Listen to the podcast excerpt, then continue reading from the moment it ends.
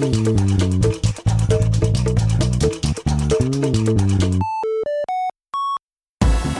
いこんにちは大です。こんにちは、新井です。さあ今日は、はい、六本木。えー昼過ぎ、はい、えーもうゴールデンウィークも間もないというのに雨が降って寒いです、ね はい、なんか久々に降ってるよね。強いですね。うん。こんな雨降ったの久々ですよね。ねまあ雨の日は映画館が混む。はい、そうですね。も。ないかな混むよね。そん、そうですね。ね。混むはずですけどね。うん。まあ今日は、はい、えーそんなヒルズにはい、グラントリノをはい、見に来ました。はい。どうですかグラントリノグラントリノって最初何かなと思って調べたら、う愛車の名前なんですね。でも。うーん。内容も全然分かんなかったからうん。調べたんですけど、ん。人間ドラマみたいなうんそうです。感じで。そうです。うーんなんだろう。あのうーんとあの老人うん。と、うん。まあ少年の話じゃないですか。今あんまり老年の人と交流って少なくなってきてるじゃないですか。そうだね。だからどんな感じで接していくのかなっていうのを楽しみにしてるんですけど年はその、まあ、この作品はあのクリント・イーストウッド監督作品なんですけど、えー、とチェンジリングが、チェン公開されてそして引き続き、はい。グラントリノともう本当にクリント・イーストウッドこんだけコンスタントにね、うん。映画を撮ってるんだけど今回はねあの自分自身も出演していて、はい。い、やすごいパワーだなとつくづく、すごいですよね、うん、感じさせられるとともにともに。あのクオリティもね毎回毎回高いのでやっぱそこがねすごいなと思うんだよね。うん、で今回のそのグラントリノもはい。非常にあの絶賛をされているので、やっぱり非常に楽しみだなはい。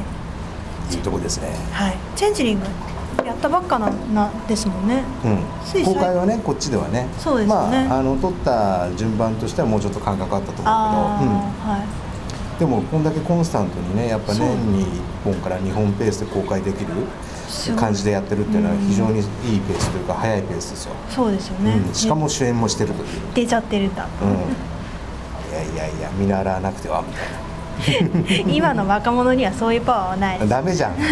ダメじゃんそれじゃいやでもそういう人ってあんまりいないなと思いながら。そのくらいパワフルにいかないとダメっすよ。ね。楽しいことなんてできないよ。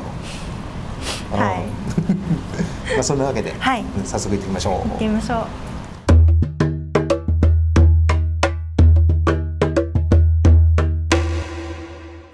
はいそういうわけで、はい。えーたった今はい。グラントリノ見終わりましたがはい。どうだった？いやー最後ん？最後がちょっと感動的な結末で。お感動した？はい感動しました。久しぶりに感動したって感じです。なんだろう。全然うわざとらしくないっていうんですかね、なんかそのうーんとふ2人の、うん。なんだろう心を開いていく感じが、うん全然急じゃなくて、うん。全然わざとらしくなくて、ういや少しずつ打ち解けてる感じが、うん。すっごいよくなんか出てて、ん。感動しました、うん。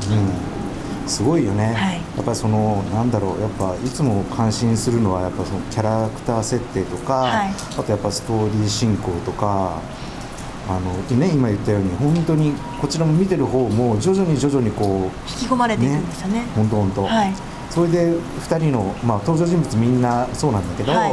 その人たちの人柄がねちゃんと伝わったところで、こう物語が一気に動いていくみたいなところだから、すごく感情移入もしやすいししやすいですね。すごいねそのストーリーテーラーとしての凄さ。うん。あとやっぱそのちゃんとその中でもあのこの映画は何を描いて何を伝えて何を感じ取ってほしいのかみたいなのがね。そうですやっぱりねはっきりあるっていうところがね、はい。やっぱすごいなーと思って。いやー考えさせられる内容がたくさんありました、なんか最初一つかなって思ったんですけど、うん。心のつながりみたいな、うん。それだけじゃなくて、ね。もっと深いところが、だから今抱えているそのアメリカの実情であったりとかはい。ね、い、ろんなものがうんリアルに描かれていて赤裸々にね。リアルでしたね。すごいよねその生と死とはとか人種とはとかさ生き方とはとかさいろんなものがさまたこんなにうまく入るもんなんだねっていうぐらいずんと伝わってくるというね。いっぱい入ってるのに、ん。なんだろう消化しきれてない感じが全然なくて。ね。はい。全部こうなんつうの無駄なくこう納得できるみたいなね、うんそうですね。うん。ちょっとやりすぎじゃないっていうようなつ感じが全然詰めすぎじゃなくて。うん。うんあれはすごいなとは本当思う。毎度だけども今回はさらにすごいなと思ったね。すごかったですね、またこのねグラントリノっていうのが、ねはい。タイトルにあるよううん。にキーになるわけだけども。キーになれますね。まさになんだろう。あのまあこれはねあの解釈とか見方によって違うと思うんだけども、はその主人公ねあのクリント・イーストウッドを演じるコアリスキー。はい。そのものみたいな感じがしたんだよねグラントリノ。その1972年に作られたこの車がその彼の人生そのものを語ってるみたいなね。はい。何かに象徴するとこれなんだと、うーん。すごい象徴うん。されてますね、うん、そのなんつうのかな。その1972年に作られたねもしもちろん古いんだよね、はい。もう37年前のうん。車なんだから、でもねやっぱちゃんと磨いて手入れしてればねね。古いこともないしかっこいいしちゃんと動くし。でもなんかそういうのがなんかうまくね教訓としてね、はい。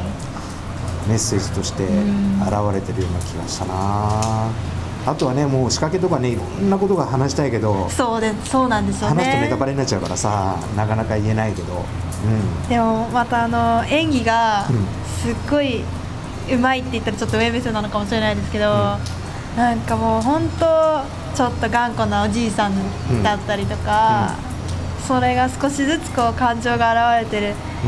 なんかい最後の方にうん。こうツーって泣くシーンがあったじゃないですか、うんうん。あれはやばいなって思って。んうん、うんいやはい。俺ね本当にねたまたまなんだけど、はい。最近ねいろんなところでねその日本においてのそのコミュニティの崩壊とかね、はい。いろんなことを感じていてうん。いろんなことをこうみんなにこう話したりとかしてるんだけどまさにそのテーマがねここに入っていてね、その冒頭からおおなんかすごいシンクロしてんな最近感じてることとと思ってね。でもこれは日本だけじゃなくてアメリカでもどこでもねやっぱグローバル化してるから同じようなことがね、はい。同じようにあの違う国で起きてるんだっていうのはね非常に感じた作品でした、うん。まあ、そんな中、はい。早速、はい。変数オーバーつけちゃってみてください、難しいんですけど、うん。ある意味逆に。うーん95お。お。高いね。おそらく今までで一番高いぐらいじゃないの？そうですね。うん。ちなみにちなみに。マイナス5って何？もう言えないんですけど、あ言えないことなのネタバレになっちゃうね。でもでもでも、うん。最後の方の、うんまあ、ちょっと言えないことがあって、それにつながることが、まあそれにつながるようなないつながっていくような出来事がいくつかあるんですけど、うん。のうちのいくつかあるうちの一つが、うん。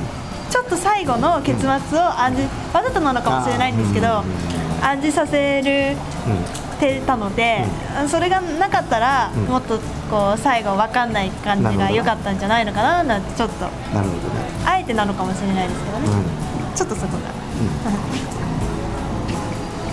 まあだから俺なんかもう本当に100点に近い。はい。満足度で。久々にねなんだろう。映画を見終わった後に、はい。お酒が飲みたくなりました。ね まあお酒飲むシーンもあったからかもしれないけども。でもなんかねその余韻をね、うん浸りたい感。じ、うん、楽しみたいっていうね、はい。気分にさせられた本当久々の映画。もうこの数年見た中でもう本当にトップだね。ヒット作、ヒットヒット。もう完璧ですよ。素晴らしい、うん素晴らしい。まあ、ぜひね、はい。この作品はぜひぜひぜひぜひ。映画館で見てほしいよね、見てほしいですね、映画館で見てほしいですね。ね。はい。そんなわけで。はいまたお会いしましょう。バイバイ。